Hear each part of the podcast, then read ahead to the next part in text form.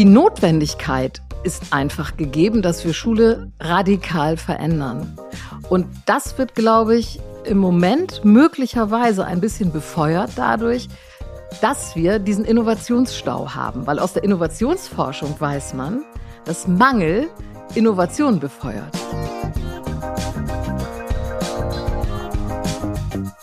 Das heißt, man kann eigentlich nur sagen, es muss immer wieder versucht werden, etwas Neues anzufangen und auszuprobieren.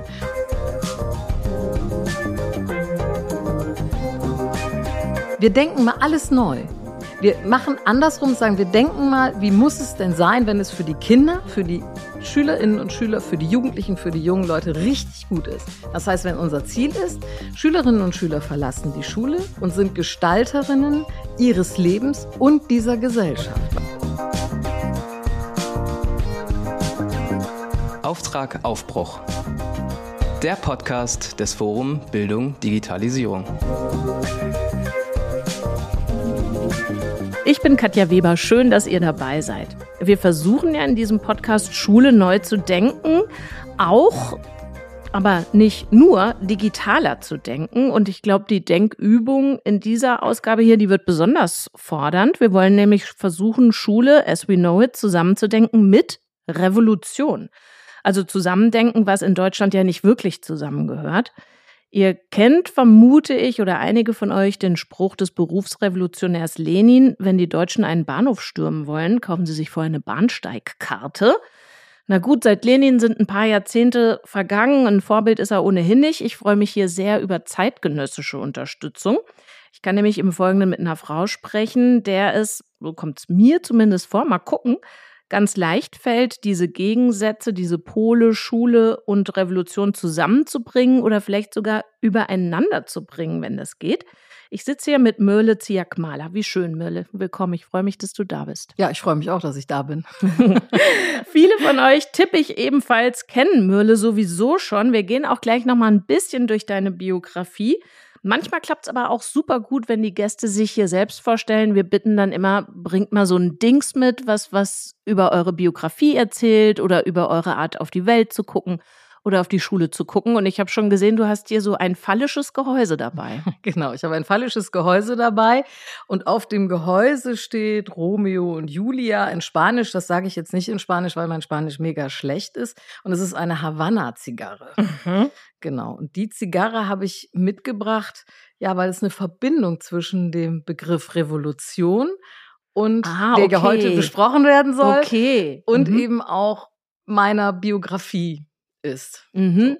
Und, und zwar ist es so, dass ich seit geraumer Zeit, ich weiß nicht mehr genau, wann ich damit angefangen äh, habe, aber es ist 15, 20 Jahre lang schon so, dass ich ein Bild von Che Guevara mit einer Zigarre in jedem Büro äh, hängen habe, in dem ich arbeite. Also nicht bei mir zu Hause im Homeoffice, sondern in den Institutionen, also wie eben an der Uni Köln, im Zentrum für Lehrerinnenbildung oder auch an der Alanus Hochschule, hing Che Guevara äh, weil er mich einfach, also ich finde das Bild ganz toll und ich weiß um die Umstrittenheit der Person. Du hast ja eben auch schon eine umstrittene revolutionäre Figur mit Lenin angesprochen. Ich weiß um die Umstrittenheit.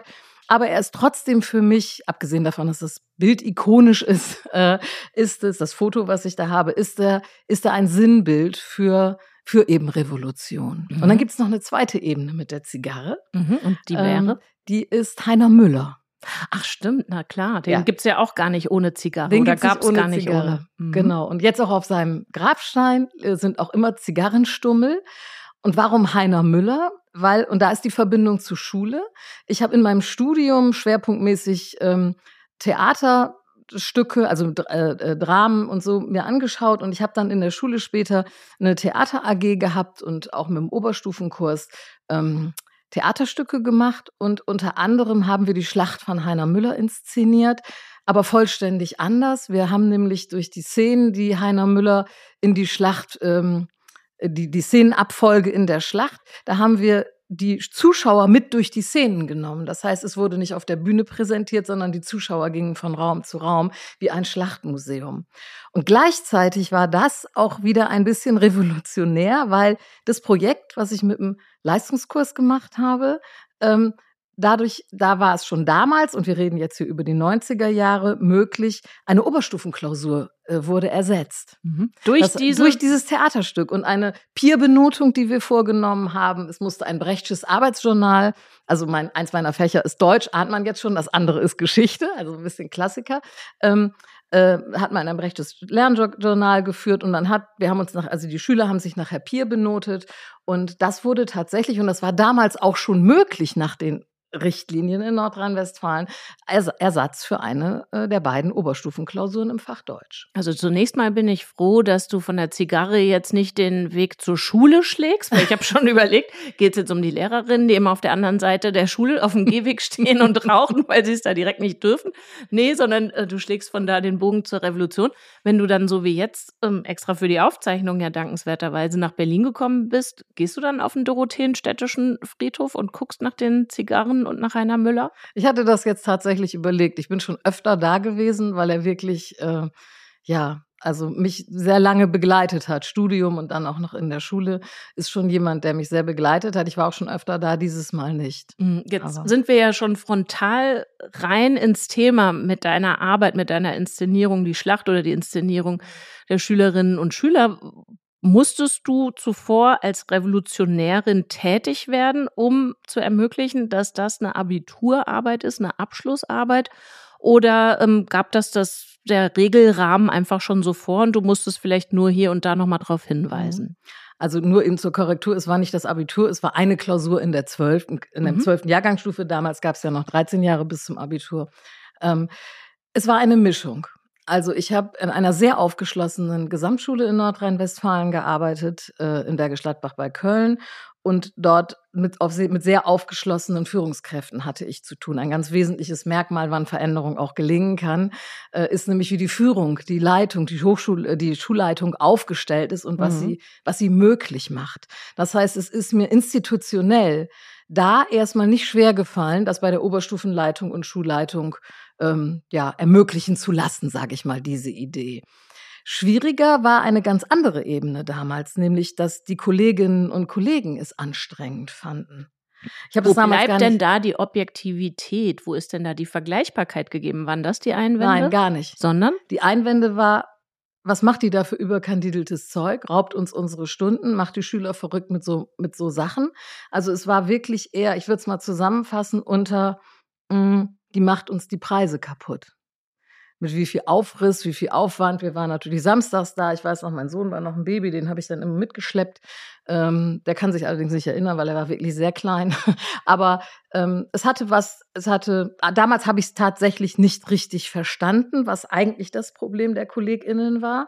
Im Nachhinein ist es mir relativ klar, weil mhm. ich es auch auf anderen Ebenen öfter auch als Schilderungen von anderen Kollegen erlebt habe. Und ich glaube, es war eher dieses. Mhm. Was ja, glaube ich, immer gut ist an Schule, ist, wenn eine Lehrerin, die solche Sachen vorhat und den Support der Führungskräfte genießt, wenn die noch einen Kollegen oder eine weitere Kollegin findet, so eine kleine Allianz hat, dass man nicht ganz alleine dasteht. War das bei dir der Fall? Gab es so eine Person, die gesagt hat, ich stärke dir den Rücken? Doch, es gab, es gab Banden. Also äh, eine dieser bildet Banden. Also es, wir waren eine Gruppe von KollegInnen, die das äh, wollten. Da gehörten Deutschkollegen in der ersten Linie zu und Kunst- und Musikkollegen. Mhm. Also das waren, äh, waren, die, waren die, mit denen ich da am engsten zusammengearbeitet habe. In mhm. der Tat, ja. Wenn ich dich jetzt auf einer Party kennenlernen würde bei gemeinsamen Freunden und vorher nichts über dich gelesen hätte und so frag, was machst du? Wie würdest du deine ganz schön vielfältige Arbeitsbiografie zusammenfassen? Du würdest mir ja nicht deinen Lebenslauf vorlegen. Ach, schade. Nee, gut, okay. genau, was mache ich? Also ich habe mein ganzes Leben nirgend, nirgends anders verbracht als im Bildungssystem mit, mit einer kleinen Ausnahme. Ähm, aber ansonsten bin ich nur in Bildungssystemen unterwegs gewesen und ich interessiere mich auch wahnsinnig für Bildung. Und ich glaube, das hat was damit zu tun. Ich bin selber aus einem nicht akademischen Elternhaus und diese Möglichkeiten in den 70er, 80er Jahren, ähm, die mir geboten wurden mit Abitur und Studium und natürlich dem typischen Erstakademikerinnenberuf, nämlich Lehrerin, ähm, das äh, ist schon was Besonderes und das wertschätze ich bis heute. Mhm. Das, äh, und fühle mich deswegen dem Bildungssystem auch einfach verbunden und kann mir auch nicht vorstellen, außerhalb des Bildungssystems zu arbeiten. Mhm. Gleichzeitig bin ich von, ja, eigentlich seit ich den ersten Schritt in die Schule getan habe, mit dem, äh, mit dem Vorbereitungsdienst seiner Zeit, jemand gewesen, der nicht so richtig Mainstream ist. Also ich habe immer irgendwelche, also ich habe immer Ideen gehabt und habe die auch bis heute und die passen irgendwie nicht passen nicht da rein. Und so wie ich es eben geschildert habe mit dem Theaterprojekt, hat mich das am Anfang auch oft überfordert. Und ich habe, weil ich die Gründe nicht verstanden habe und weil ich da eigentlich gedacht habe, wieso, ich mache doch nur so. Und ich habe das System Schule nicht richtig verstanden und auch die engen Bedingungen da drin. Und dann, als mir das so klarer wurde, es war gar keine bewusste Entscheidung, das wird einem dann ja so sukzessive klarer, auch durch Auseinandersetzung mit sich selbst und mit anderen ähm, habe ich gedacht, das ist eigentlich das, was ich machen möchte, nämlich die Grenzen im engen, also mit daran zu wirken, diese Grenzen des engen Systems, wie wir es im Moment äh, vorliegen haben, zu erweitern und äh, immer wieder und nicht aufzuhören, damit meine Stimme zu erheben, wie ich glaube, wie Schule und Bildung gestaltet sein soll. Mhm. Also nicht die Ideen zur Seite legen, sondern das System verändern und in gewisser Weise passend machen. Vielleicht fieseln wir dein berufliches Leben mal ein bisschen auseinander. Deutsch- und Geschichtslehrerin, hast du schon gesagt. Du warst auch mal Schulbuchautorin. Du hast das Zentrum für Lehrerinnenbildung in Köln geleitet, warst Kanzlerin der privaten Alanus Hochschule in Bonn. Zwischendrin hast du dich auch noch mal weiterbilden lassen zum Coach. Also wir könnten es auf den Nenner bringen, was mit Menschen oder wie du vorhin gesagt hast, was mit Bildung. Ist dir eine Position besonders wichtig oder andersrum fehlt vielleicht was bei dem, was ich hier genannt habe? Fehlt, weiß ich jetzt gar nicht. Also besonders wichtig ist mir das Zentrum für Lehrerinnenbildung der Uni Köln. Ähm, das war eine, ich sag mal, es klingt jetzt ein bisschen groß, aber es war schon eine historische äh, besondere Situation, die Umstellung der Lehrerinnenbildung auf Bachelor und Master und in Nordrhein-Westfalen mit Einführung von äh, besonderen Praxisphasen wie auch dem Praxissemester im Master of Education.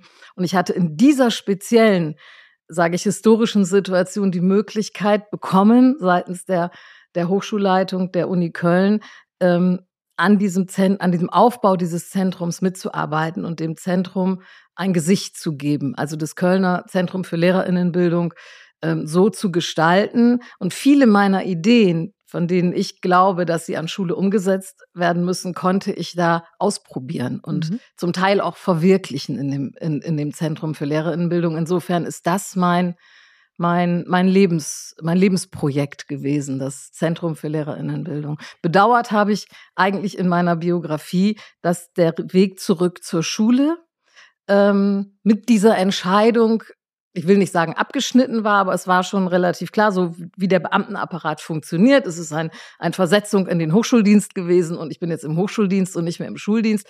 Und es hätte vielleicht die theoretische Möglichkeit gegeben, zurückzugehen, aber es war schon eine Entscheidung. Und ich kann mich noch daran erinnern, dass diese Entscheidung, als ich sie getroffen habe, da sind auch Tränen bei mir geflossen. Mhm.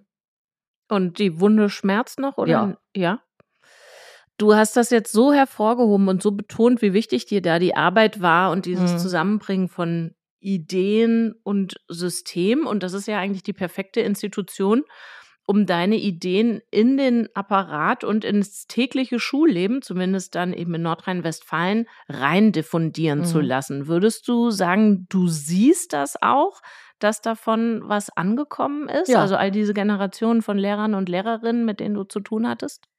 Ich sehe, dass da was angekommen ist, definitiv, aber nicht in der, in der, in der Fläche, wie ich es mir wünsche, aber ich, ich äh, will jetzt auch nicht, also ich glaube auch nicht, dass mein Einflussbereich so groß äh, gewesen ist, dass, dass man jetzt sagen könnte, in der Fläche hat sich irgendwie, wer weiß, was verändert, aber es hat sich eine Menge verändert und vor allen Dingen für die Studierenden äh, des Lehramtes haben wir gute Möglichkeiten in Köln geschaffen und zum Teil auch ähm, mit meinen KollegInnen zusammen und auch mit den, also mit den Kolleginnen aus den Fächern, wie aus den, aus den Fakultäten, wie aus dem äh, ZFL selber, auch aus den äh, aus den Schulen. Wir haben in großen Projekten zusammengearbeitet und wir haben wirklich auch in Köln etwas geschafft, was dann auch in, in andere ähm, Städte Wirkung gezeigt hat. Mhm. Also hast du ein Beispiel, wo du gesehen hast, ah, das könnte so ein Wiederklang, so ein Nachhall von dem sein, was bei uns im Zentrum gelehrt worden ist. Und kurz noch Fußnote ZFL mhm. steht für Zentrum für Lehrerinnenbildung. Sorry, richtig, genau, Zentrum für Lehrerinnenbildung, genau. Ähm, ja, es ist so ein klingt jetzt möglicherweise klein, ist aber relativ groß. Die Konzeption des Rahmens, Rahmen, äh, äh, Rahmenkonzept Praxissemester sah eigentlich vor, dass sehr viele Studienprojekte von den Studierenden gemacht worden sind, gemacht werden sollten. Und wir haben in Köln gesagt, nee, das ist Unfug. Das ist inhaltlich einfach nicht sinnvoll. Haben das mit dem Ministerium besprochen, haben das auch durchgesetzt bekommen. Und ich weiß, dass in vielen Universitäten in Nordrhein-Westfalen daraufhin die Zahl der Studienprojekte auch reduziert worden ist. Weil der Zusammenhang ist eigentlich klar. Wenn ein eine Studentin in sechs Monaten drei oder vier Studienprojekte machen muss, ist eigentlich ganz egal. Ne? Äh, und dann kann das nirgendwo mehr eine Tiefenbohrung sein, sondern das wird automatisch eine gewisse Oberfläche. Ja, Kessel buntes und nirgendwo taucht man richtig ein. Und das hätte, konnte meiner Meinung nach nicht der Sinn des Praxissemesters sein, weil es ja im Praxissemester darum geht, dass Studierende äh, sowohl den theoretischen, forschenden Blick auf das, was sie direkt erleben in der Praxis, während sie an den Schulen sind, miteinander verkoppeln. Also diese berühmte Theorie-Praxis-Verzahnung. Und wenn man da nicht in die Tiefe gehen kann, dann wird es schwierig. Mhm. Insofern bist du zufrieden mit dem, was da erreicht worden ist. Ähm, hast du, keine Ahnung, vielleicht auch noch eine, noch eine Geschichte von einer Lehrkraft, wo du sagen würdest, die ist genau dadurch, dass wir das damals verhindern konnten, zu der Person geworden, die sie jetzt ist? Das kann ich tatsächlich nicht sagen. Ich weiß aber über die ähm, aus der Zeit vorher, wo ich direkter Kontakt, also man muss sich das ja so vorstellen, so eine Geschäftsführung dann eines solchen Zentrums an einer großen Uni wie Köln hat natürlich zur Folge, und das ist auch nicht immer schön, äh, aber es ist einfach eine logische Folge, dass der direkte Kontakt zu Studierenden für mich nicht mehr so eine große Rolle gespielt hat. Also wenn es dann um einzelne Namen geht, kann ich das schlicht aufgrund der Größe gar nicht sagen. Ja, was ich aber sagen kann aus der Zeit vorher, ich habe fünf Jahre vorher an der Philosophischen Fakultät GeschichtslehrerInnen für den Bereich Gymnasium und Gesamtschule, äh, das Lehramt Gymnasium und Gesamtschule ausgebildet und da weiß ich tatsächlich durch Rückmeldungen von KollegInnen, die jetzt in Schule sind, dass es bedeutsam war und dass es einen Unterschied für sie gemacht hat, ähm, in meinen Lehrveranstaltungen zu sein und dadurch anders auf Schule zu schauen. Das weiß ich, ja. Jetzt reden wir ja hier über Schule und Revolution. Ich würde jetzt auch sagen, nehmen wir das nicht allzu ernst. Ich bin keine Politikwissenschaftlerin. Ich kann jetzt diese beiden Konzepte nicht nahtlos miteinander verzahnen. Aber würdest du, wenn wir dann sagen wir da so im metaphorischen Bereich bleiben, würdest du sagen, Schule ist, du hast ja gesagt, bei dir ging das mhm. sozusagen mit dem Reinbuttern ins System in den 90er Jahren spätestens los. Würdest du sagen, Schule ist bereit für Revolution oder wenn wir kleinere Brötchen backen, für Veränderung? Teils, teils. Nein, Schule als System nicht. Einzelne Menschen im System und vielleicht haben wir auch irgendwann die kritische Masse schon. Also mein Blick auf das System Schule oder warum ich Nein sage, gucken wir mal auf den Teil zuerst. Ähm, Schule ist ja ähm, nicht zuletzt extra so gestrickt, dass bestimmte Werte, Ideen, Leitplanken vorgegeben sind. Es hat ja einen Grund gegeben, dass wir nach 1945 die Schule so gestrickt haben mit bestimmten Inhalten und so weiter. Ähm, von daher ist es ein eher träges System.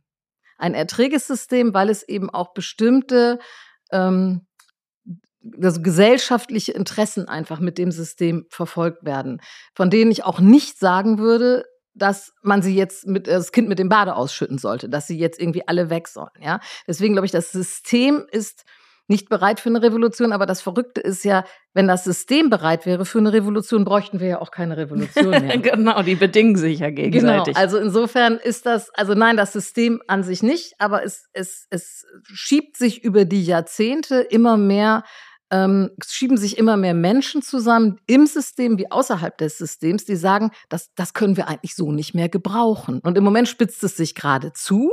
Ja, weil wir auch noch den großen Lehrkräftemangel haben, die ganzen äh, Probleme, die nach Corona jetzt, äh, ne, die, Iglo, die neuen Iglo-Studien, wir können ja Studien machen, wie wir lustig sind, wir sind auf jeden Fall schlecht. Ja, also das wissen wir vorher, da brauchen wir die Ergebnisse gar nicht abwarten. Wir schneiden auf jeden Fall in Deutschland im internationalen Vergleich schlecht ab. Mhm. Ja, ähm, und die Notwendigkeit ist einfach gegeben, dass wir Schule radikal verändern. Und das wird, glaube ich, im Moment möglicherweise ein bisschen befeuert dadurch, dass wir diesen Innovationsstau haben. Weil aus der Innovationsforschung weiß man, dass Mangel Innovation befeuert. Jetzt bin ich keine Vertreterin im Rahmen der Revolutionstheorien von Verelendungstheorie. Das heißt, es muss eigentlich jetzt allen erstmal möglichst schlecht gehen, damit wir dann sozusagen mhm. ne, groß rauskommen können. Das ist nicht meine Theorie, aber ich glaube schon daran, dass jetzt die politischen ähm, Rahmengeberinnen eher in der Lage wären zu sagen, okay, wir probieren mal was Neues aus, weil es gar nicht anders geht. Wir werden diesen Lehrkräftemangel nicht füllen können, wenn wir nicht andere Wege in der Lehrkräftebildung gehen. Und da rechne ich mir was aus. Aus dieser Mangelsituation. Ja, wobei ich habe mir in der Vergangenheit auch schon immer mal was ausgerechnet, aber ähm, das ist eigentlich nie hat, ist eigentlich nie eingetreten. Ich glaube aber, dass diese Situation mit dieser Art von Lehrermangel und den schlechten Ergebnissen, die wir haben, wirklich schon, schon mal besonders ist, zumindest die Zeit, die ich persönlich überblicke. Das sind so seit den 80er Jahren, kriege ich mit, wie das Bildungssystem funktioniert, welche Probleme darin sind. Und im Moment ist es schon, schon ein signifikanteres Problem als mhm. sonst. Woran ich nicht glaube, ist, dass so etwas wie KI, das wird ja auch immer viel diskutiert, jetzt die Einführung von KI und so, dass die etwas revolutioniert. Mhm. Ich glaube, das ist nicht der Fall. Ich glaube auch, was nicht offenbar nicht funktioniert ist, wenn wir überall Best Practices haben. Das frage ich mich schon ehrlich gesagt seit 30, 40 Jahren und irgendwann muss man dazu wirklich mal eine Studie machen, weil wir zeichnen Schulen mit dem deutschen Schulpreis aus und das ist alles wunderbar. Das sind wunderbare Schulen. Wir wissen auch, dass die deswegen so gut sind, weil sie Regeln verletzen. Also wir wissen relativ viel und trotzdem führt es ja nicht dazu, dass sich das von diesen Leuchtturmen oder Best Practices in die Fläche verbreitet. Mhm. Wo ist denn da die fehlende Transmission? Das Vom Leuchtturm in die Fläche. Also ich habe eine ich hab ne Hypothese und wenn mhm. einer mal sagen würde, Mensch, das ist doch eine Hypothese, da lohnt es sich mal eine Studie zuzumachen, fände ich das wirklich interessant, weil meine Hypothese ist, dass es deswegen nicht funktioniert, weil die jede Schule vor Ort andere Bedingungen hat. Das heißt, wenn eine, eine Schule kann sich nur selbst auf ihren je eigenen und individuellen Weg machen. Aber auch das wissen wir doch schon. Wissen wir das? Ich glaube schon, oder? Haben wir das in den Rahmenbedingungen? Das kann ich nicht sagen, das kannst mm. du sagen. Mm. Also ich, ich ob, ob, wir das, ob wir das ausreichend wissen, weiß ich nicht. Ob wir, was das also aber auf heißt. allen Tagungen zum Thema, die ich ja. moderiere, sagen alle Leute, die da irgendwie aktiv sind im Feld, dass wir das wissen. Gut, dann dass ist doch die super, jeweiligen Gelingensbedingungen mm. höchst individuell sind. Ja. Und dann würde das aber doch in der Folge bedeuten, dass ich umswitchen muss in der Steuerung oder in der Ideengebung und diese Best Practices möglicherweise ganz anders nutzen muss als bisher. Mhm. Und die Menschen vor Ort in die Lage versetzen muss, diese Transformation auch zu können und ihre eigenen Ziele, äh, äh, ihre eigenen Ziele zu finden. Und das sehe ich nicht, dass das bisher passiert. Aber das wäre der Weg. Du hast vorhin von Mangel als, mhm. ja, vielleicht so ein hoffnungsgebendes Moment gesprochen. Vorhin hatten wir es schon von Heiner Müller. Ich musste dann jetzt gleich an Christoph Schlingensief denken. Mhm. Scheitern als Chance. Ähm, und finde das so in der Dialektik auch wunderbar, frag mich aber, ob ich nicht vielleicht als Schulleiterin oder Lehrerin vor Ort einfach irgendwie für diese äh, Ironie oder Dialektik gar keinen Nerv mehr hätte, weil ich einfach schon ausgebrannt bin, also schon beim Scheitern stehen bleibe und äh, diesen Schritt so, dann kann ich ja auch alles wegwerfen, fange ich also neu an und wisch alles vom Tisch, dass mir dafür vielleicht die Kraft fehlt. Wie kriegt man das denn über die Kluft drüber? Dieses, okay, scheitern, Punkt, als Chance. Ja, also ich habe am Sonntagabend ein interessantes Wort von Anne Will gehört äh, äh, ähm, in ihrer Sendung und sie sprach von Veränderungserschöpfung. Mhm. Und das fällt mir ein zu deiner Frage, ja, weil das, was du gerade geschildert hast von der ne, äh, beliebigen Schulleiterin, die vielleicht das nicht mehr kann, wäre ja ein Zeichen von, da, ich bin jetzt veränderungserschöpft, ja. Ähm, und das halte ich für, ein, für, für kritisch tatsächlich, wenn wir uns in der Veränderungserschöpfung ergehen. Ich kann das vielleicht individuell nachvollziehen, kann das aber auf der organisationellen und gesellschaftlichen Ebene und auch für mich persönlich nicht stehen lassen, erschöpft zu sein. Wenn ich erschöpft bin, muss ich gucken, wenn ich den Weg im Moment nicht finde, wie ich meine Ressourcen wieder fülle, wie ich damit umgehe, den nächsten Anlauf zu nehmen. Aber das ist die Anforderung, die ich stellen würde. Der nächste Anlauf muss genommen werden. Und dann hab ich, dazu habe ich mir Gedanken gemacht, weil viele sagen ja veränderungserschöpft, äh, andere sagen, wir sind veränderungsbereit, vielleicht ja auch. Aber ich glaube, wir brauchen halt so etwas wie Veränderungskompetenz. Mhm. Und die Fähigkeit zu haben, mit Veränderungen umzugehen, äh, ermöglicht dann ja auch mit diesem Erschöpfungszustand, den du gerade gesagt hast, das, das habe ich auch keinen Bock mehr Zustand, auch wieder umgehen zu können. Also wenn ich fähig, die Fähigkeit habe, mit Krisen und Veränderungen umzugehen, bin ich in der Lage, auch wieder neu anzutreten. Tatsächlich habe ich letztlich eine Tagung moderiert. Da ging es natürlich genau um KI. Alle möglichen Tagungen drehen sich jetzt gerade äh, um KI. Und da war wiederum eine Schulleiterin, wo ich vermuten würde, die hat auch schon ein paar Jahrzehntchen auf dem Buckel und mir gefiel ganz gut, was die sagte, die war vielleicht genau durch diesen Erschöpfungszustand schon durchgegangen, aber darin auch schon wieder routiniert im Verstehen dessen, was da passiert. Und die meinte, ey, wir haben so viel Veränderung gehabt in den vergangenen Jahrzehnten. Allein ich in meiner Karriere habe so viel Veränderung erlebt, die kommt natürlich alle bei mir in der Schule an. Ähm, wir werden das schon rocken. Also für die war jetzt KI irgendwie auch nicht mehr als die Einführung des Faxgeräts. Ich weiß, jetzt rasten alle aus und sagen, kann man nicht vergleichen, unterschiedliche Konzepte und so weiter. Aber ähm, die war so der Ansicht, ist jetzt halt die nächste Veränderung, gehen wir auch mit um. Ja, das glaube ich auch, dass das eine Haltung ist, die man einnehmen kann, die allerdings natürlich ähm, mal sagen, die jetzt gedanklich nicht über das hinausgeht. Also es wird etwas ins System hineingeworfen und ich finde Menschen, die routiniert damit sind, mit diesen von außen ins System reingeworfenen, äh, also ab jetzt durch die KI oder durch Vorgaben vom, vom Kultusministerium, ist ja egal, es wird mhm. jedenfalls von außen ins System geworfen und Menschen gehen damit um. Da fehlt aber ja die eigene Steuerung. Nämlich, wo will ich denn mit meiner Schule hin? und weniger ich reagiere auf Veränderungen, die mir von außen angetragen werden. Also da sehe ich tatsächlich die Routine und auch das, das individuelle ähm, gut damit umgehen, aber damit sehe ich noch keine Veränderung von Schule. Genau, und da sind wir jetzt an einem Punkt, an den ich mit dir hin wollte, schon eine ganze Weile auf meinem Zettel stehen habe, aber vorher, das war auch viel zu interessant, um da abzukürzen. Also wir haben ja hier immer Leute, die eine sehr dezidierte, sehr eigene Perspektive mit reinbringen ins Gespräch und bei dir ist das die, ja, so quer durch die Tempusform, würde ich mal sagen. Also eine Rückschau auf die Gegenwart aus der Zukunft. Erklär mal, aus welchem Jahr schaust du auf das Jahr 2023?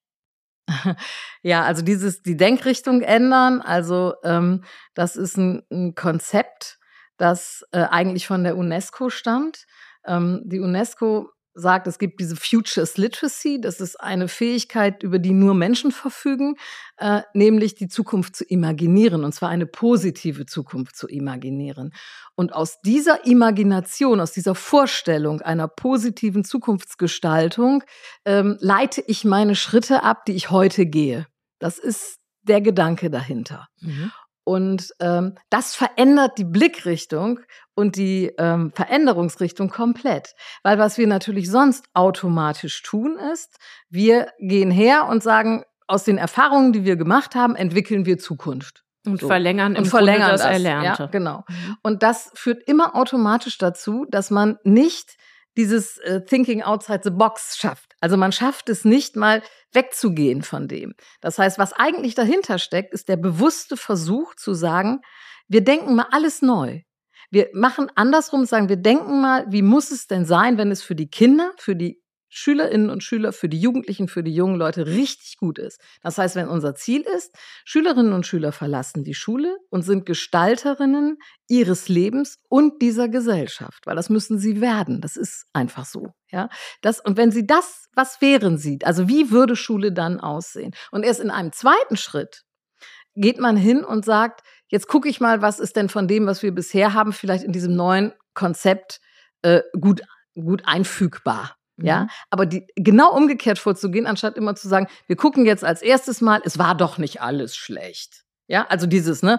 Und wir haben doch schon viele Sachen ganz gut gemacht. Das stimmt auch. Aber einmal sich der Sache andersrum nähern und sagen, erstmal gucken, was brauchen wir, das definieren und hinterher gucken, was von, was haben wir denn davon schon und wir können es weitermachen im Sinne von Stärken stärken. Da waren jetzt meine ganzen nächsten Fragen schon drin, in dem, was du ausgeführt hast. Ähm, also wie wäre Schule, wenn sie richtig, richtig gut ist für Kinder und Jugendliche?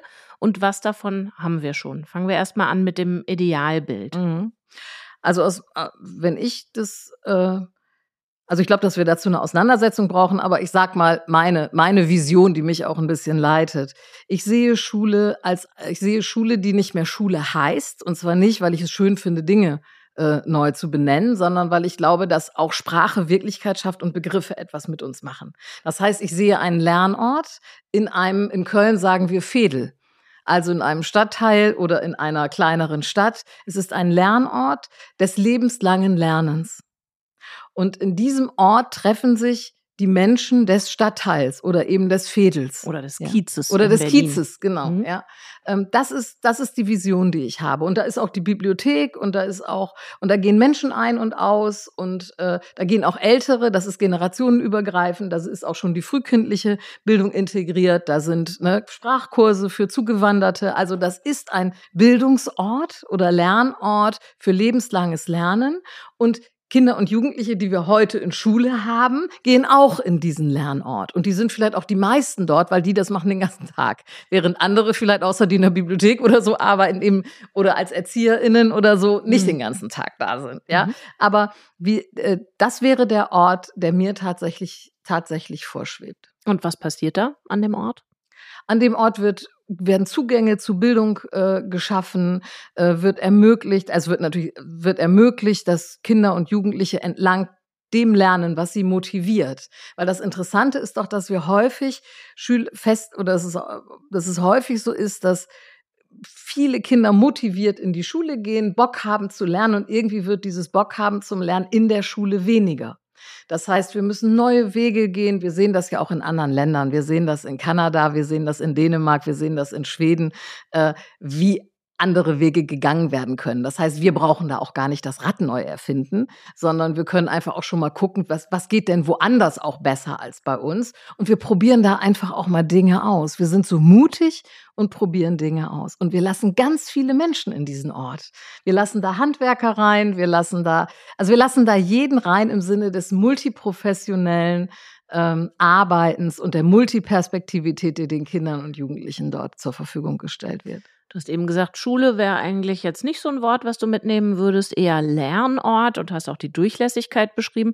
Ich vermute mal so ein Wort wie Unterricht ist vielleicht auch auf deiner Abschussliste. Ja, ist auf meiner Abschussliste tatsächlich. Und stattdessen? Ähm, auch da geht es wieder um Lernen, um Lernzeiten möglicherweise. Und ich bin nicht dagegen, das äh, bin ich auch schon häufiger gefragt worden, dass es muss ja sichergestellt werden, dass äh, gelesen werden kann und geschrieben werden kann, sicher. Also da, da, da dem führe ich nicht das Wort, dass, dass sich alles schon ergeben wird. Hm. Ja. Aber ähm, und es wird auch Phasen geben, glaube ich. Da sind wir bei dem, was was du mich gefragt hast, was glaubst du, was, was wird bleiben? Es wird auch Phasen geben, die sehen dann so aus wie jetzt unser Unterricht. So, und dann darf das meinetwegen auch wieder so heißen. Aber mir geht's bei diesen Begriffen halt auch darum, einfach mal zu sagen, wir versuchen halt, sie bewusst nicht zu verwenden, weil jeder hat ein anderes Konzept dann dahinter. Was ist guter Unterricht? Ja, und wir versuchen einfach mal, es, es neu zu definieren und vielleicht, und sei es auch nur für einen Übergang, mal ein neu, einen neuen Begriff dafür zu finden, über den wir uns erstmal verständigen, weil dann reden wir mehr über Inhalte. Mhm.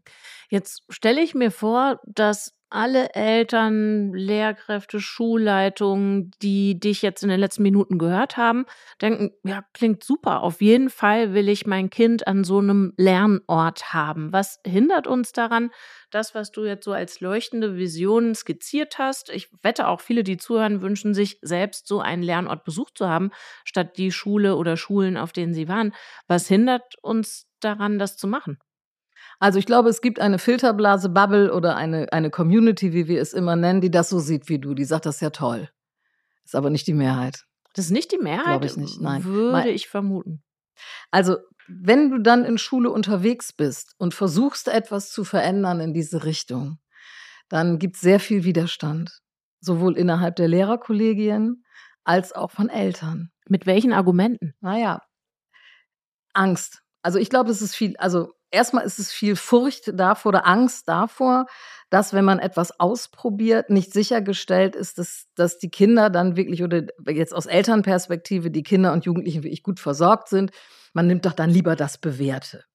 Bei Eltern kommt sehr stark noch hinzu, ähm, man glaubt ja automatisch, dass das, was man selber als als sozusagen normalen Weg empfunden hat. Man geht zur Schule, man macht einen Schulabschluss und so weiter. Und so hat, hat die Schule ausgesehen, dass das auch für die Kinder und Jugendlichen heute das Richtige ist. Aber da würde ich widersprechen. Also, wie gesagt, aus meiner Blase raus natürlich.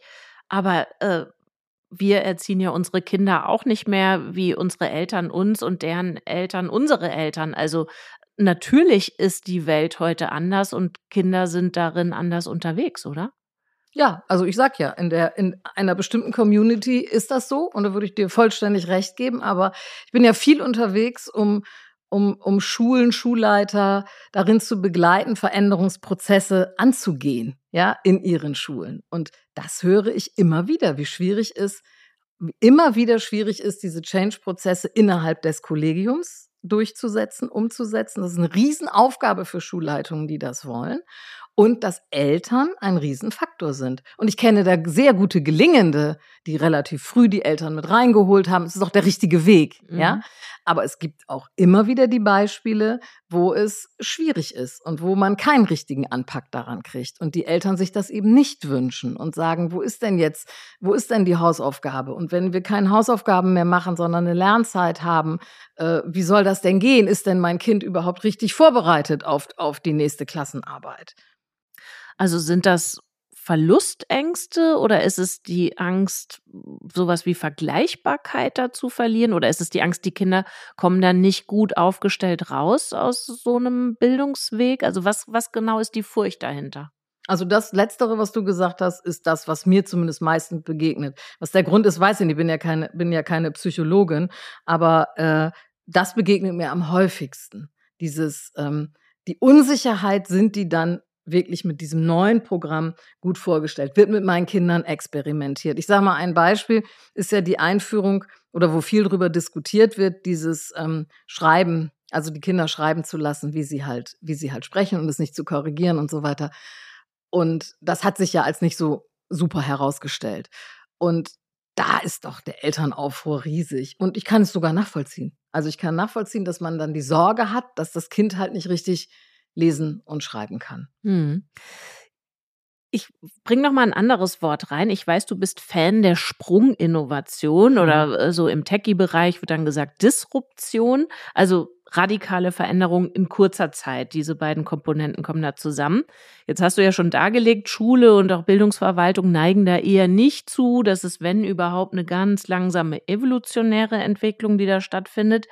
Hm, wie kriegt man jetzt Sprunginnovation in dieses System? Das war im Grunde das, was du von deiner Theaterinszenierung eingangs auch erzählt hast. Also wie kriegt man diese Idee mit diesem Drive in dieses, wie du es geschildert hast, träge System, das da keine Lust drauf hat? Also ich glaube, es funktioniert nur durch Machen. Also es funktioniert tatsächlich nur dadurch, dass es äh, Schulen gibt, Lehrkräfte gibt, äh, dies machen. Und wir wissen ja nicht vorher, wenn wir etwas Innovatives oder etwas Neues, sage ich einfach mal, etwas, das wir bisher noch nicht gemacht haben. Wenn wir das tun, wissen wir ja nicht vorher, äh, das ist jetzt eine Sprunginnovation oder das ist eine Disruption. Ja, ähm, das weiß man ja nicht, wenn man was Neues anfängt. Das heißt, man kann eigentlich nur sagen, es muss immer wieder versucht werden, etwas Neues anzufangen und auszuprobieren. Und ich freue mich zum Beispiel in der neuesten Studie ähm, der Schulleiterbefragung äh, des deutschen Schul äh, äh, äh, Schulportals zu lesen, dass es immer mehr Schulleitungen gibt, die Veränderung wollen, aber oft eben auch nicht ganz genau wissen, wie sie denn diesen Transformationsprozess anleiten oder mhm. überhaupt ermöglichen sollen. Ja, aber das ist eine ganz andere Zahl als noch vor zehn Jahren. Ja, und das nehme ich zum Beispiel als erfreulich wahr. Mhm. Hättest du denn einen Tipp für die Leute, denen es genauso geht, die merken, also so wie wir es bisher gemacht haben, das stößt überall an Grenzen, das ist Quatsch und kann eigentlich weg. Wie fange ich an? Wo kriege ich Input, Unterstützung? Das ja eigentlich überall. Also es gibt viele, viele Initiativen, wenn ich mich umgucke. Das, das Internet bietet ja alle möglichen äh, Möglichkeiten. Ähm, sich schlau zu machen. Das ist das, also das, das glaube ich, das ist auch der erste Punkt. Versuchen, ein bisschen selber versuchen, sich aufzuschlauen in diesen Bereichen. Mhm. Und was ich wo ich die Scheu vornehmen würde, ist diese ganzen ähm, Führungskonzeptionen, wie gelingt Change, Change Management, Transformation, äh, Digital Leadership, also wie, wie name it, ja, was auch immer man nimmt, ähm, sind oft in der freien Wirtschaft schon viel elaborierter äh, entwickelt worden. Und es gibt eine, ich nehme eine gewisse Scheu wahr der Begegnung zwischen dem System Schule als ne, System der öffentlichen Hand und ne, so als Beamtenapparat äh, organisiert und der freien Wirtschaft, dass es da Berührungsängste gibt. Und wir tun gut daran, die Konzepte, die in der freien Wirtschaft schon alle ent entwickelt äh, wurden, einfach mal zu lesen, uns vielleicht auch mal mit dem Nachbarn zu sprechen, der irgendwas in der freien Wirtschaft als Führungskraft macht, wenn ich Schulleiter bin. Und dann zu schauen, was heißt das für mich und wie kann ich das für mein System adaptieren. Mhm. Also das wäre dieses Schlaumachen. Das zweite ist Bandenbilden. Das heißt, auf jeden Fall schauen, dass man auf der Peer-Ebene, damit meine ich Schulleiter finden andere Schulleiter, Lehrkräfte finden andere Lehrkräfte, in der näheren Umgebung zu finden, was durch ähm, digitale Medien auch zwischen München und Kiel passieren kann. Ja, also das spielt da gar keine Rolle, aber so gedankliche Nähe, ähm, sich zusammenzutun, um äh, auch die Frust oder diese Scheitererfahrung irgendwie verarbeiten zu können und sich austauschen zu können, lernen voneinander. Also das wäre das Zweite, was, ähm, was ich auf jeden Fall sagen würde. Und das Dritte ist wirklich den Mut zum Experiment. Und ich sehe da wirklich die Führungskräfte an Schule in einer besonderen Rolle, weil sie müssen die Rahmenbedingungen schaffen dafür, dass ihre ihre Schule sich verändern kann und sie müssen ihren Kollegien auch den Rücken frei halten und sich immer vor sie stellen. Und zum Beispiel, wenn dann mal was in die Hose geht, ähm, da nicht nachtragend sein, sondern sagen, prima haben wir was gelernt. Wird sogar noch einen Schritt weiter gehen und sagen, der Erfolg gehört euch. Wenn, wenn wir erfolgreich sind, ist es euer Erfolg, liebe Kolleginnen und Kollegen. Wenn es schief geht, ist es mein Scheitern. Kennst du solche Chefs? Ja, die gibt es. Okay, da war aber eine lange Nachdenkpause. Ja, weil ich überlegt habe. Also ich kenne, also mir fällt jetzt so explizit, ohne jemandem auf die Füße treten, sondern alle sollen sich melden, die das so, mir fällt jetzt explizit nicht direkt ein Schulleiter ein, dem, von dem ich das je äh, gehört habe, aber ich habe diesen Spruch mir nicht ausgedacht, sondern er kommt, er kommt aus der Führungsdiskussion um diesen ganzen Bereich New Work. Mhm. Ja. Du hast gerade den Begriff Rahmenbedingungen genannt, den die Führungskraft dann bieten muss, also Rahmenbedingungen, in denen Platz und Luft ist, zu experimentieren, auszuprobieren, zu gucken, wo geht's denn jetzt lang? Hm, da komme ich auch oft in Diskussionen an diesen Punkt. Ne? Also wir haben jetzt viel beschrieben oder du hast viel beschrieben, was gut wäre, was du dir da rein wünschen würdest, ähm, was eine Vision ist. Dann kommt man aber immer ja sozusagen an diesen Abgleich, wo man dieses ähm, Zukunftsbild mit dem, was haben wir denn abgleichen muss. Und dann kommt immer die ein bisschen unbeliebte Frage, was lassen wir denn weg? Man kann das ja nicht alles zusätzlich machen zu dem, was sowieso schon da ist, an Unterrichtsstoff, an Inhalten, die auf jeden Fall bis zum Abschluss der Jahrgangsstufe sowieso dran gewesen sein müssen. Und wenn es dann ans Wegstreichen von Dingen geht, ähm, da merke ich dann doch oft Skrupel bei meinen Gesprächspartnern und Partnerinnen. Bist du da ein bisschen ja, skrupelloser? Möglicherweise bin ich skrupelloser. Nur was weggestrichen wird, hängt ja davon ab, was ich an einer, durch die vorhin schon beschriebene Zukunftsvision mir dann überlegt habe. Und ich glaube, es fällt viel leichter, etwas wegzulassen, wenn ich erstmal positiv formuliert habe, was ich denn eigentlich erreichen möchte, weil dann kriege ich viel schneller raus, ist denn das von dem, was ich bisher habe, überhaupt auf dieses neue Ziel hin zielführend. Mhm. Und das muss die Messlatte sein. Ja? Okay, dann wenden wir das an konkret auf den Deutschunterricht in der Oberstufe. Du bist mit diesem Beispiel eingestiegen von Heiner Müllers Schlacht. Mhm. Was kann weg? Wenn du dann in der Jahrgangsstufe, was war das, zwölf, daran arbeitest. Dann finden andere Sachen eben einfach nicht statt. Das, Welche sind das? Das ist so. Es hat dann einiges, in, was das genau war, weiß ich heute nicht mehr, ist ja ewig her, aber es hat dann was nicht stattgefunden, das stimmt. Heiner Müller gehörte nicht in den Kursus, also in den, ne, in den Kanon hinein, ja, das war was anderes, genau. Ja, also was kann meiner, um, um bei diesem Beispiel zu bleiben für die Oberstufe, was kann weg? Meiner Meinung nach können kann diese ganzen Vorgaben, das ganze Zentralabitur, es kann direkt wieder in die Tonne. Je mehr wir regeln und je enger wir führen, äh, da durchführen und sagen, in diesem Jahr wird Emilia Galotti gelesen und im nächsten Jahr, ne, das ist einfach, das ist, das kann direkt meiner Meinung nach in die Tonne. Und das eröffnet uns dann viele Möglichkeiten, zum Beispiel die Oberstufe nochmal neu zu denken. Jetzt waren wir ganz konkret an dem Ort, wo es passiert, in Schule oder Lernorten, wenn wir sozusagen von mhm. dem zukunftsgewandten Bild ausgehen. Wie sieht's denn in der Bildungsverwaltung aus? Ähm, kann die dann auch weg? Weil die ist ja sozusagen Teil der Zentralisierung oder dieser äh, Mittelebene ähm, über dem Ort des Handelns? Was passiert da?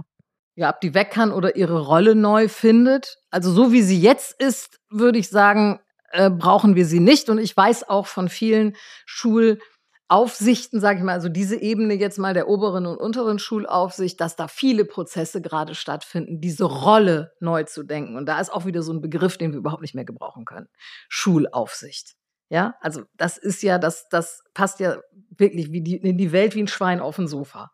Ja, das ist einfach, ne, so. Und da weiß ich, diese Prozesse laufen, also nicht überall, aber an einigen Stellen. Und das gibt mir auch Hoffnung, weil das war zum Beispiel noch vor, ich sag mal, 18, vielleicht sechs Jahren fast undenkbar oder wirkliche Einzelfälle von Menschen, die in der Schulaufsicht arbeiten, die dann wirklich sagen, ich muss mal meine Rolle überdenken. Das sind erheblich mehr geworden äh, was ich sehr erfreulich finde. Und wie diese Rolle neu definiert werden kann oder ob sie sogar ein KW-Vermerk, also kann wegfallen bekommt, das würde ich für offen halten. Aber dass sie neu definiert werden muss, das steht, es ist ohne Frage so. Und dass die Administration, und jetzt gucken wir nochmal auch in Ministerien oder sowas hinein, und die starke Verregelung im Sinne auch dessen, dass sehr viele JuristInnen mehr Jurist oder mein Eindruck, ohne dass ich das belegen könnte, ist aber, es arbeiten mehr JuristInnen an pädagogischen Fragen als PädagogInnen, weil immer alles sehr genau rechtlich geprüft werden muss, hoch verregelt, jede Eventualität muss noch überlegt werden und das verhindert natürlich unglaublich viel. Also das heißt, da ist die Frage, ist die Kritik, die viele haben, dass diese Administration wie eine Lähmschicht funktioniert, nicht tatsächlich berechtigt. Mhm. Was würdest du dir denn wünschen statt dieser lähmenden äh, Schicht, die darüber liegt? Klingt ja so ein bisschen nach Mehltau. Also wenn, wenn die Schulaufsicht sich auch einen neuen Namen geben würde und eine neue Rolle und Funktion, wie würde das lauten? Hm, also ich würde mir zum Beispiel, also ich halte schon sehr viel davon, dass die Dinge rechtssicher sind. Ja, jetzt gibt's aber ja die Möglichkeit zu schauen, wenn etwas umgesetzt werden soll, wie verstehen sich jetzt die Menschen, die die Ausführungsbestimmungen dafür machen? Verstehen sie sich als Ermöglicher oder verstehen sie sich als jemand, der um, der, der, dem es vor allen Dingen darum geht, dass äh, die Rechtssicherheit, dass die Regeln umgesetzt werden? Oder sage ich, okay, ich versuche erstmal eure Idee zu verstehen. Was wollt ihr erreichen? Und dann gibt es das Mindestmaß, das absolute Mindestmaß an Regelung, was wir unbedingt brauchen. Und das ist ein Blick, äh, den ich sehr selten bisher finde. Ja, jetzt habe ich ja immer nur meinen eingeschränkten Horizont, aber das, diese Ermöglichung, das ist das, was ich vorhin sagte mit dem Beispiel Praxissemester, wo wir eine Idee hatten und auf sehr aufgeschlossene Abteilungsleiter, Gruppenleiter in der, im Ministerium für Schule und Weiterbildung hieß es damals in NRW gestoßen. Und das war genau so ein Fall. Da waren Menschen, die haben diese, die haben das ermöglicht. Die haben gesagt, ja, dann probier es doch aus und haben nicht als erstes gesagt, Moment, ist ja nicht so geregelt, kann nicht gemacht werden. Was hältst du von sowas wie diesen sogenannten Experimentierklauseln, die sich jetzt verschiedene Bundesländer gegeben haben, wo so ein abgesteckter Bereich ausgemacht wird, auf dem so ein bisschen mehr lange Leine möglich ist? Experimentieren finde ich gut. Experimentierklauseln, die dann wieder sehr eng zugeschnitten sind, finde ich ganz schlecht, weil sie eben genau nicht diesen ermöglichten Charakter haben, sondern sagen, ich gebe dir ein kleines Feld, auf dem darfst du was machen unter folgenden Regeln. Also ich finde es, ich finde es prinzipiell erstmal besser, dass es sie gibt, als dass es sie nicht gibt. Aber wenn du mich danach fragst, würde ich eben sagen, das ist eigentlich noch deutlich zu wenig. Und da sieht man auch, dass wir immer auf dem Weg der kleinen Reformchen sind. Hier noch ein bisschen, wie du es vorhin auch gesagt hast, evolutionäre Veränderung des Systems. Und da ist ja die Frage dahinter, muss das nicht irgendwann mal in einen größeren Pang sozusagen übergehen, als immer nur mit kleinen Veränderungen. Mhm. Jetzt studiert mein Neffe Bio und Politik auf Lehramt und den frage ich natürlich immer mal so als Realitätsabgleich, was macht ihr denn da? Geht es bei euch zum Beispiel um Bildungsungerechtigkeit? Geht es bei euch um Lernen in einer Kultur der Digitalität, wie die Kultusministerkonferenz das genannt hat? Und er sagt, also ich glaube, er sagt nicht, null, aber er sagt kaum. Also er, wenn er dazu etwas zur Kenntnis nimmt, dann weil er da Sachen nachliest, sich damit beschäftigt. Das ist nicht Teil seines Rahmenlehrplanes. Also sind wir doch im Grunde, wir haben natürlich 800.000 Lehrerinnen und Lehrer im System und wenige als rares Gut nachzuzüchtende angehende Lehrkräfte. Ähm, da ist das überhaupt noch nicht da. Ähm, bilden wir Leute für einen Unterricht im 20. oder 19. Jahrhundert aus? Ja, also ich glaube, wir bilden die Leute aus für quasi diese Museumsschule, die wir im Moment noch haben. Und ähm, da haben auch, da haben eben auch die vielen von mir gerade noch so positiv beschriebenen Reformen, die wir hatten, äh, nicht viel dran geändert, weil es gibt aus meiner Sicht ein, eine Kern, also ein Kern, der verändert werden muss. Und zwar der Blick darauf, äh, dass Lehrerinnen und Lehrer, also die Studierenden in erster Linie Lehrer werden wollen und nicht in erster Linie irgendwelche Fächer für bestimmte Schulformen äh, studieren. Ja, ich stud also sondern dass man das entscheidende Punkt ist, Menschen kommen ins System, die wollen Lehrkraft sein und erst viel später gucken die ähm, in welcher Schulform zum Beispiel oder auch in welchen in welchem Fächer, in welchen Fächern vertiefe ich mich. Also Fächer ist ja auch so, und das passt ja direkt zu Unterricht. Kriege ich eigentlich auch schon Pickel von. Also Fächer gehört auch zu dem, was wir so tatsächlich okay. nicht mehr brauchen. Wir haben schon eine ähm, Menge Worte auf genau. der Liste äh, mit Sachen, die weg können. Ja, ja. Also ich habe eine Menge, was wir, was wir wegschmeißen können. Also bei der bei der Lehrkräfteaus, äh, bei der Lehrkräftebildung bin ich wirklich davon überzeugt, dass der grundsätzliche Blick sich ändern muss. Äh, die zukünftigen Studierenden dürfen nicht als erstes entscheiden müssen, will ich in die Grundschule, will ich Förderlehrerin werden, will ich Gymnasiallehrerin und in welchen Fächern, sondern wir müssen erstmal hingehen und ein Lehramtsstudium Bachelor machen. Und später geht es auseinander. Später, falls wir überhaupt, und da sind wir schon beim nächsten Thema, was weg kann, das dreigliedrige Schulsystem oder zweigliedrige, alles kann weg, meiner Meinung nach, ähm, kann auch noch weg, weil wenn, wenn wir das auch hätten, eine Schule für alle, ja, dann würde auch die überdiversifizieren, also dieses über ähm, auseinanderdifferenzieren von in welche Schulform, in welchem Fach und so weiter, das würde dann auch noch gleich mit wegfallen.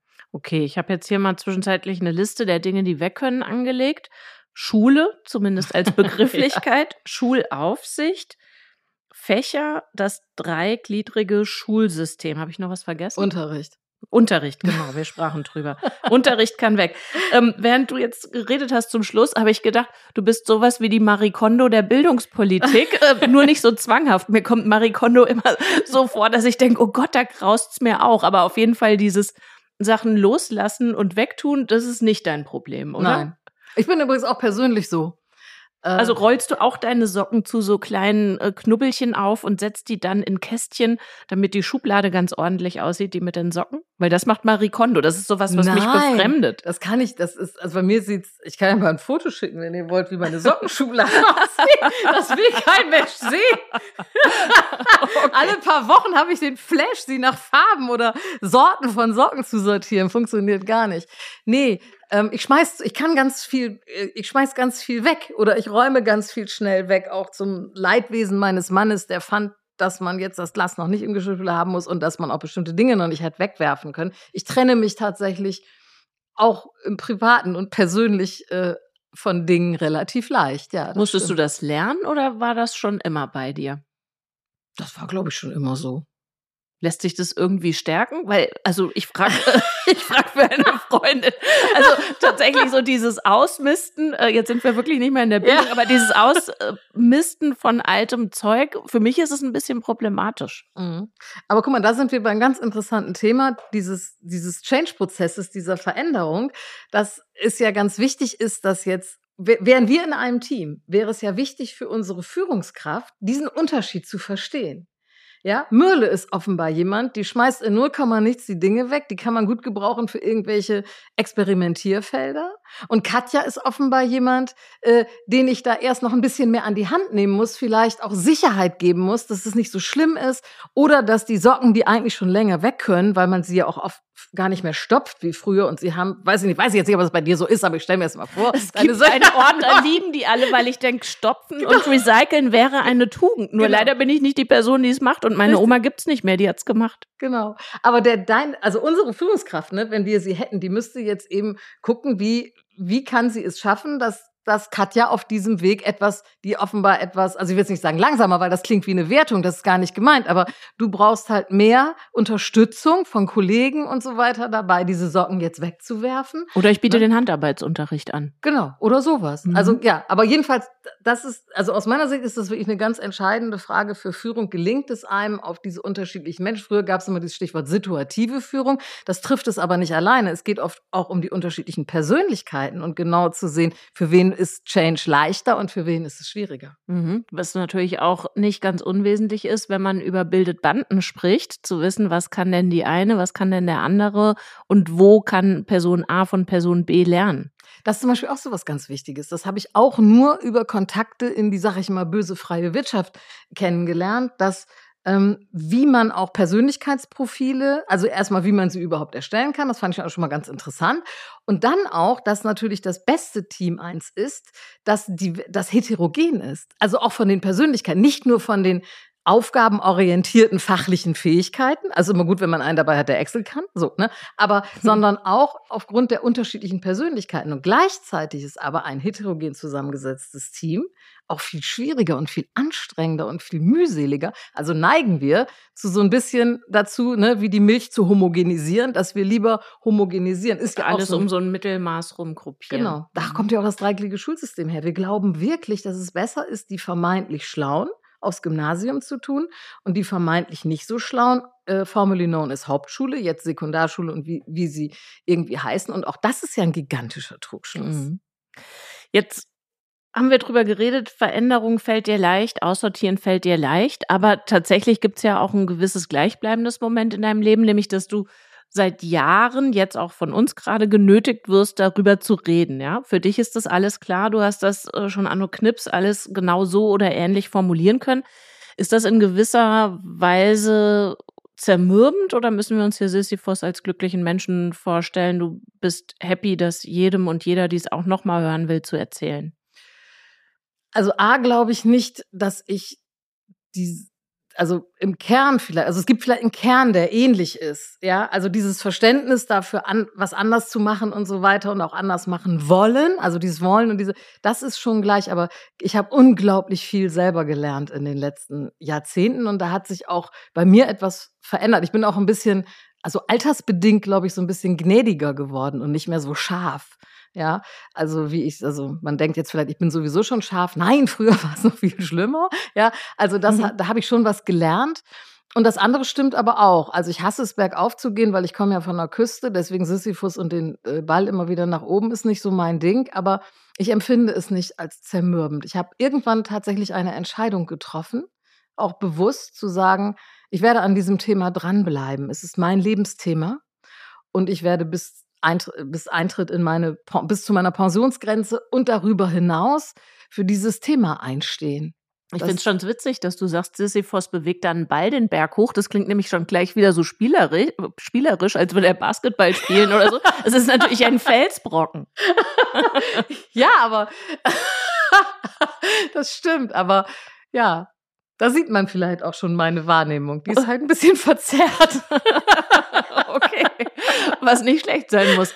Erinnerst du dich noch, wann du diese Entscheidung, von der du eben gesprochen hast, getroffen hast? Also, ich bleib da dran, das ist es. Also, wenn auch in unterschiedlichen Darreichungsformen, aber im Wesentlichen habe ich mein Ding gefunden. Ja, daran kann ich mich erinnern.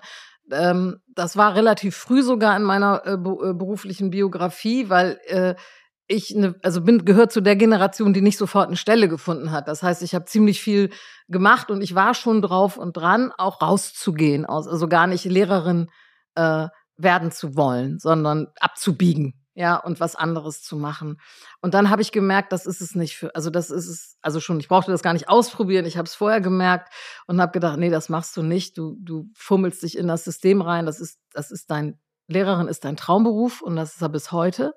Und ähm, ja, und da war ich pff, Anfang 30. Und ähm, was war der Moment, als die Engelein sangen und die Harfe gespielt wurde und du wusstest, äh, der Herrgott hat mir ein Zeichen gegeben, ich weiß jetzt, wo es lang geht? Na, jetzt kommt das, ich bin ja Atheistin. Ja, und deswegen symbolisch. symbolisch. ja, und so ein, so ein äh, äh, Heureka oder so im Moment hat es, also so war es nicht. Es ist in einer bestimmten, also vielleicht in, in ein, zwei Jahren so herangereift, so war es eher. Mhm. Also nicht so ein Moment, oh ja, Chaka, ja, so, sondern mehr so in dieser Zeit, sage ich mal, zwischen 30 und, und, und 33 ist das so gewesen. Jetzt habe ich noch so ein paar letzte Fragen. Du hast vorhin schon mal gesagt, wenn ich jetzt als Schulleiterin, als Lehrerin oder auf welcher Position auch immer anfangen will, mit dieser Art die Veränderung voranzutreiben, wie ich das in meinem jeweiligen Kosmos machen könnte, bildet Banden, sucht mhm. dir Verbündete etc.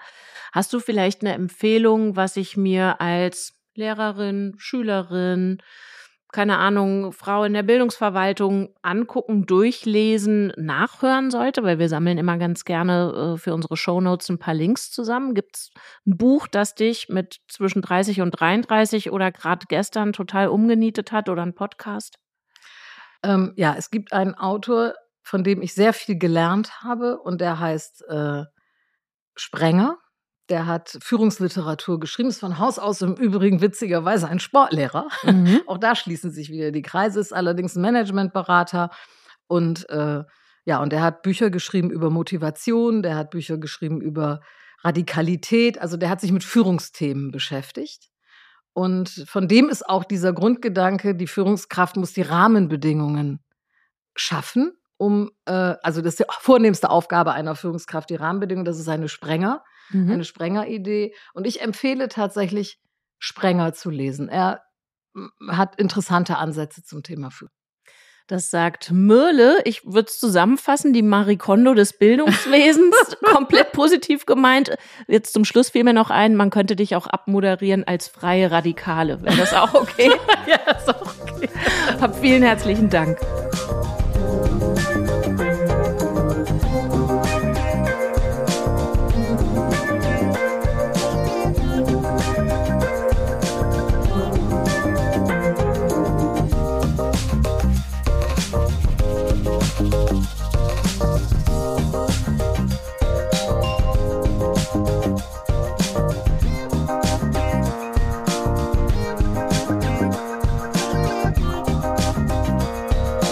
Falls Ihnen der Podcast gefallen hat, finden Sie weitere Folgen auf allen bekannten Podcast-Portalen. Wir freuen uns auch über Ihr Feedback und Sie können uns jederzeit gerne eine Bewertung hinterlassen. Weiterführende Informationen und Links finden Sie unter magazin.forumbd.de. Vielen Dank fürs Zuhören und bis bald.